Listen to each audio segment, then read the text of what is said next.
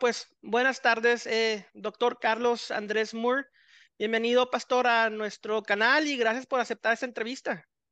Claro que sí, Rubén, un gusto estar contigo y pues estarte conociendo ahorita en estos días.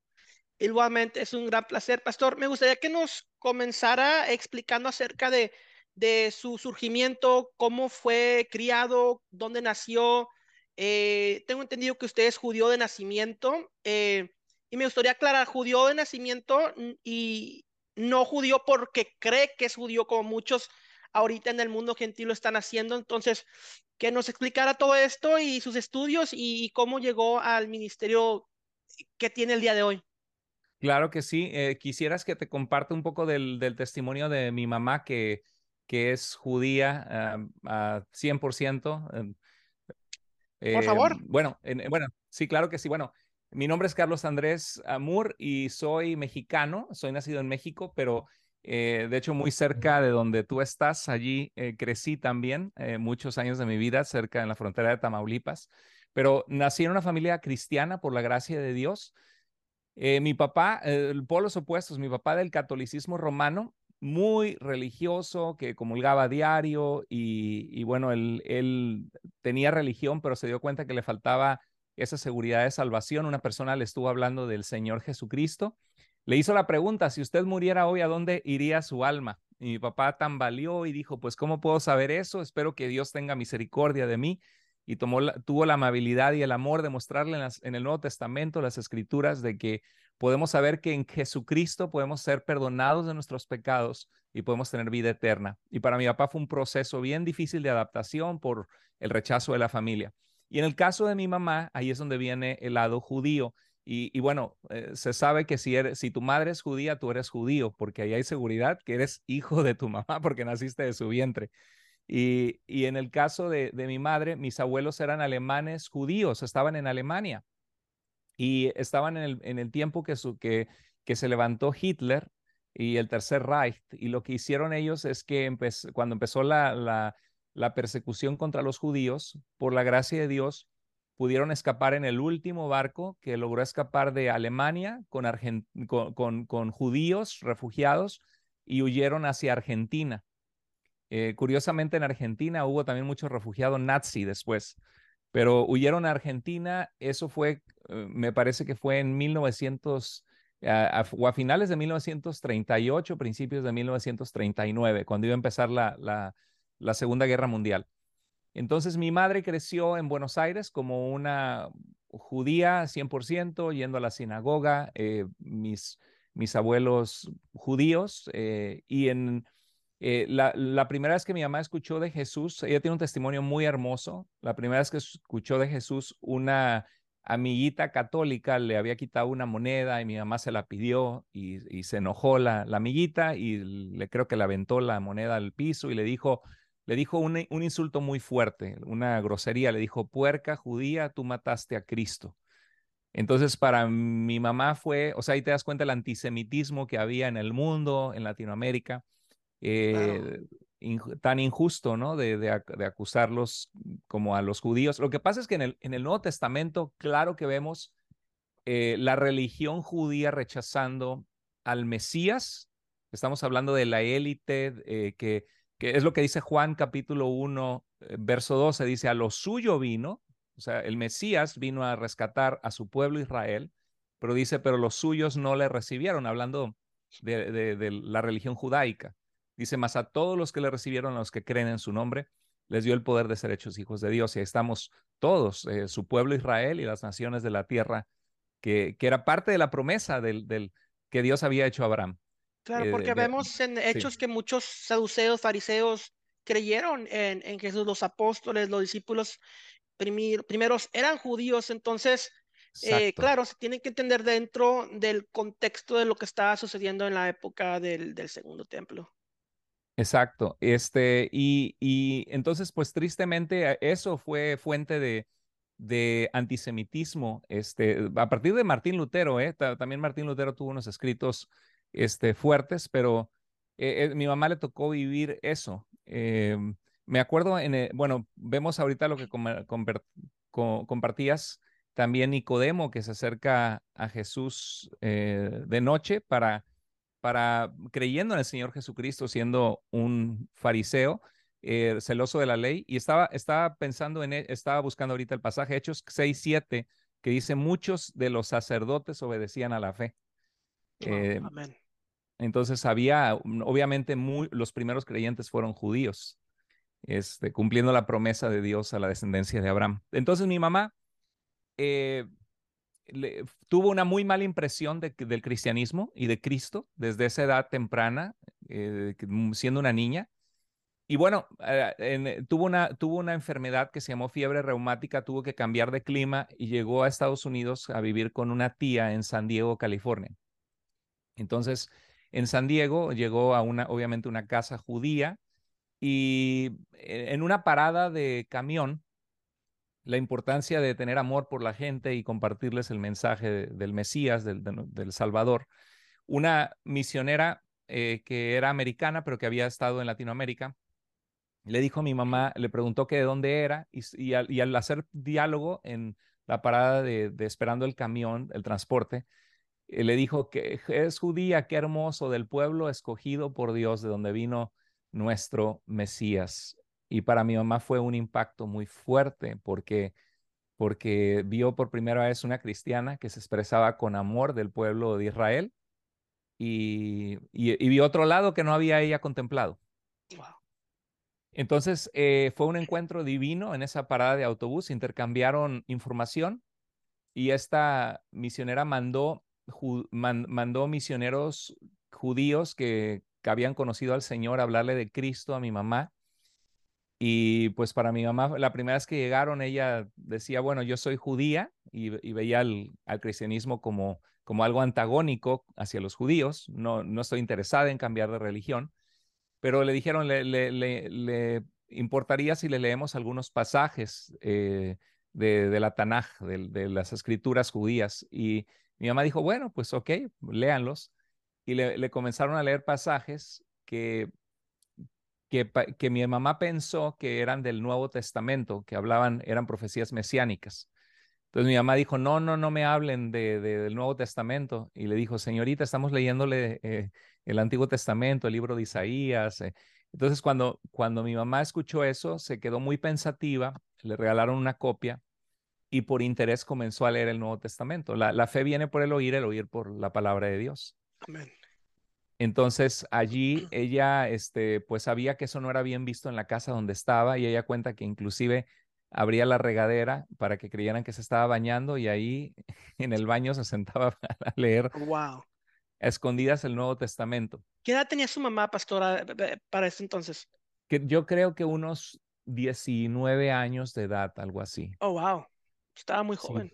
una jovencita, sí. Pero fíjate, había, eh, terminó el último semestre o, año de high school en San Diego, porque estaba aquí transferida por, por lo de su enfermedad. Y había una pareja de personas muy fieles a Dios, se llamaban Anne and Bob Reed. Nunca, nunca tuvieron hijos. Creo que creo que él, diseñó algo del, Thunderbird y ella creo que fue de las primeras enfermeras en poner la penicilina en Estados Unidos. Y e, empezaron a, orar por mi mamá sin conocerla porque vieron que se graduó con honores y se enteraron que era judía. Entonces dijeron, no conoce el honor más grande que es conocer al, a su Mesías como su Salvador que vino a rescatarla y empezaron a tenerla en la lista de oración a través de la graduación de un vecino de high school a la, que asistieron. Bueno, ¿cuál va siendo la sorpresa? Que en ese tiempo de oración Dios fue trabajando en enviar esta misionera en la, en la parada de autobús, luego enviar misioneros, y Dios preparó todo para que cuando mi mamá comenzó a congregarse allí, parece que era una, una misión de San Diego Bible Church. No sé si tenía que ver con Tim LaHaye, este, y eh, una misión de ellos que alcanzaba judíos para Cristo. Total que de repente ellos van viendo en su iglesia tres meses después y ellos tenían a mi mamá en la lista de oración y dicen ahora los vamos a tener los bautismos de la misión eh, de la misión hebrea que alcanza judíos para Cristo y entonces de repente van viendo a mi mamá ser bautizada y la tenían en su lista de oración. Wow. Entonces, eso es, eso es poderoso, es el, el poder de, el poder del Señor contestando oraciones. Amén, amén. Y en ese entonces, entonces ella aceptó a Yeshua, a Jesús como su Mesías. Sí, y la, la, al enterarse en la casa donde estaba, la corrieron de la casa. Wow. Es la, la parte de lo que dijo Jesús, ¿no? Que algunos, no, es de todos la fe, dice el apóstol Pablo, y habrá persecución, que Jesús nos lo prometió. Así es. Entonces, esta pareja que te comento, la recibió y la adoptaron como, un, como segundos padres, como padres cristianos, y la tuvieron viviendo con ella, ayudándole.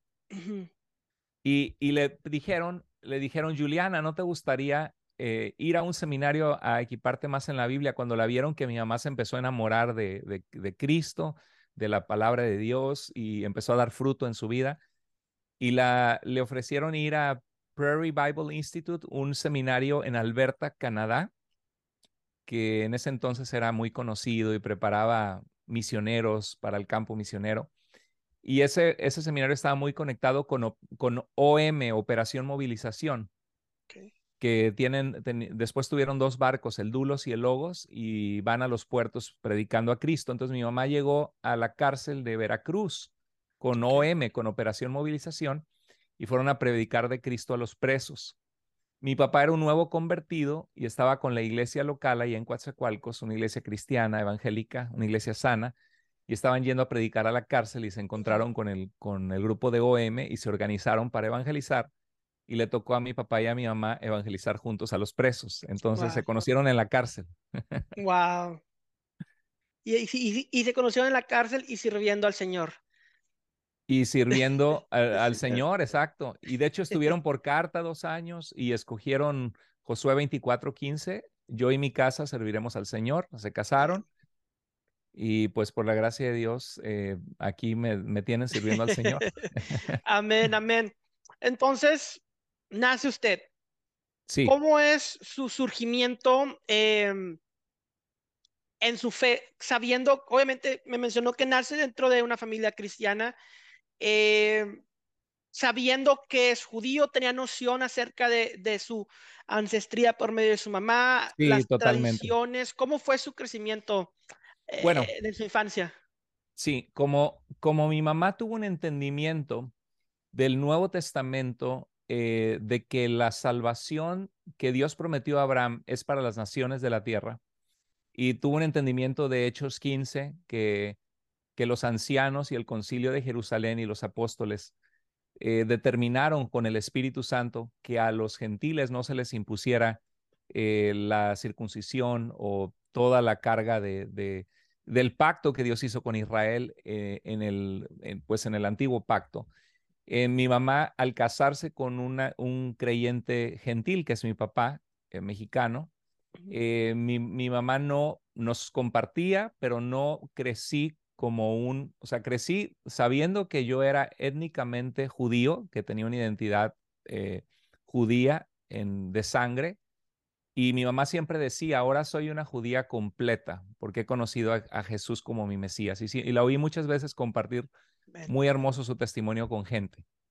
amén, amén. Sí, Entonces yo, entonces yo no, yo no crecí, ah, am, obviamente en la sinagoga judía, no crecí, el- vine a estudiar hebreo hasta que estuve, hasta que Dios me llama al ministerio. Entonces, a, a los ocho, a los, a lo mejor a los ocho años me entrego a Cristo o algo así, eh, por esa edad, con mi mamá leyendo una historia de la Biblia, pero a los 14 fue cuando agarré el Evangelio de Juan y me metí con Dios, de- me, me fascinó la persona de Jesús, de Yeshua, su, su autoridad, su amor, su compasión.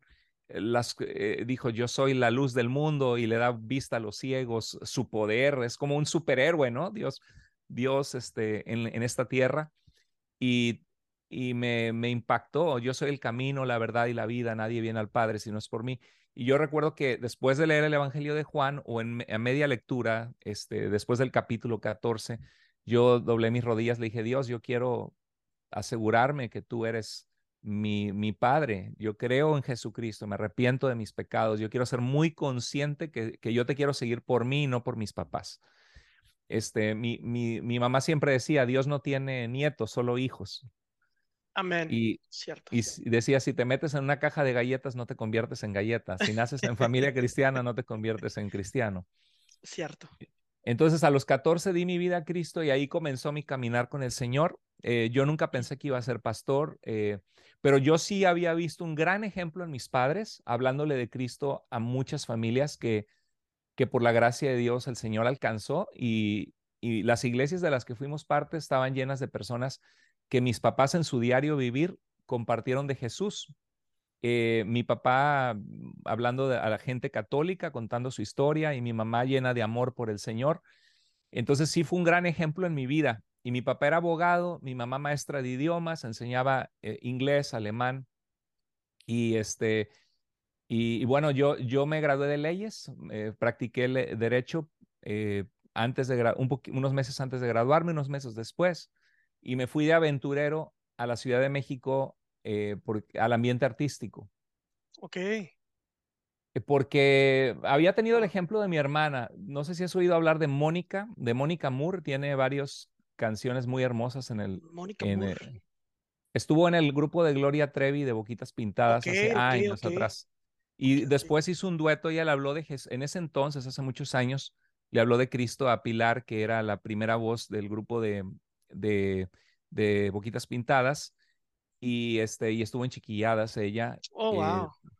entonces, mi, hermana estuvo pues en Siempre en Domingo con Raúl Velasco, en gira Pepsi Cola y, y llegaron a ser famosas. Yo estaba ahí en la primaria, ah, tu hermana es Mónica, era, era conocida. Pero e- ella se desintegra el grupo, gracias a Dios, antes de que pasaran las cosas malas que hizo este, este cantautor mexicano. Sí. Sí, sí, sí. Y mi hermana eh, rechaza, le ofrecen un contrato, René de León, que era gerente de, de Warner Brothers en México, de WEA, le ofrece un contrato para ser compositora, de exclusividad de compositora con la compañía. En ese entonces ahí grababa Luis Miguel. Y a, y a Pilar le ofrecieron como cantante solista lanzarle su, su, su, disco. Y las dos rechazaron el contrato y esco, escuch, escogieron yo, eh, primera de Juan 2, que dice, el mundo pasa y sus deseos, 15 al 17, el mundo pasa y sus deseos, pero el que hace la voluntad de Dios eh, permanece para siempre. Y Amén. fue muy inspirador ver que ellas rechazaran eso y tuvieron un dueto como por 12 años, se llamó Pilar y Mónica. Ahí mi hermana Mónica compuso Sabes una cosa, algunas canciones muy, muy, muy conocidas Ok, ok. en ese Wow. entonces. y, y bueno, esa pues esa se, este... se canta en mariachi, ¿no? La de ¿Sabes una cosa? ¿O no? Ay, no estoy... es que se la han grabado en varios En estilos. varios, varios por- estilos. Wow. Puede ser, o, pero hay otra que se llama así también, no sé si es la Ok, misma. ok, ok, ok. Entonces, Eh, su hermana estaba involucrada en el ámbito artístico y usted decide entrar también durante ese periodo de Y, tiempo. y- y mi hermana se involucró ahí porque mi, her- mi hermano era muy bueno en el piano, fue campeón del estado de Veracruz y el, la maestra de piano que estudió en el Conservatorio de México era amiga de Sergio Andrade. Entonces hubo una audición y mi hermana le rogó a mis papás, mamá, en ese entonces no había, no había este, cantantes cristianos que grabaran. Entonces le dijo, mamá, la música es mi vida y, bueno, le permitieron ir, Dios lo permitió en su gracia y, y sí, este, eso me inspiró mucho. Este, y yo cuando estaba en el, eh, bueno, estuve, competía ahí en algo de, de, de, de mi ciudad y, y vi que una amiga que había competido en actuación, yo competí en disque modelaje porque estaba con unos amigos en el gimnasio, me quedé en segundo lugar de la ciudad y, la, y una amiga que hice ahí fue a, a conocer Televisa y eso, entonces cuando regresé le pregunté y le, y le dije, sabes que a mí me gusta mucho lo de la actuación también porque he estado en obras de teatros de la iglesia y, y a ver qué posibilidades habrá, pero me fui sin conocer a nadie, allá viví con, con una tía que vivía allá y fui a tocar puertas a Televisa y se me abrieron poco a poco las puertas y al mes y medio me dieron un capítulo, eh, El alma no tiene color, Arturo Peniche y Laura Flores. Eh, quemaban una casa en el Estadio Azteca y Arturo Peniche entraba para rescatar a, a la protagonista y yo estaba vestido de bombero, tenía un diálogo ahí que usted no puede pasar y eh, mis, mis, 10 segu- mis 15 segundos de diálogo. ¿Esa era, una- era una novela? Era una novela en ok. 1997. Ok, ok, ok. Wow. Entonces, pues ah, ahí se abrieron puertas y empecé después a hacer capítulos en Mujer Casos de la Vida Real, en Mi Pequeña Traviesa. Y luego participé en cuatro películas. este, con Arturo, no, con, con, eh, con Norma Lazareno, con María Sorté, con Julio Alemán y este, Arleterán. Entonces empecé a, me metí a eso y, y, hasta escribí un guion de cine con un amigo, pero ahí, allá en la Ciudad de México, Dios empezó a tratar con mi vida porque yo sí me congregué, yo sí busqué a Dios. A pesar de haberme metido a ese ambiente, yo no me envolví en, en, el mundo de ese ambiente donde hay tanta adicciones, drogas, este, yo busqué a Dios, este, era una aventura mía, un reto de a ver si lograba hacerlo, porque es difícil ese ambiente. Claro, sí, sí, sí. Y entonces empecé, el, mi pastor me, me dijo que por qué no daba una clase, teniendo yo un antecedente como abogado que me había graduado, que por qué no daba yo una clase de apologética, okay. defensa de la fe, y me dio el libro, dos libros, y los empecé a leer, me fascinó. Empecé a servir a Dios en esa iglesia local dando esa clase de escuela dominical. Y esta es la clave. Si quieres crecer en tu vida cristiana, sírvele a Dios, porque cuando tú trabajas para Dios, Dios trabaja en ti.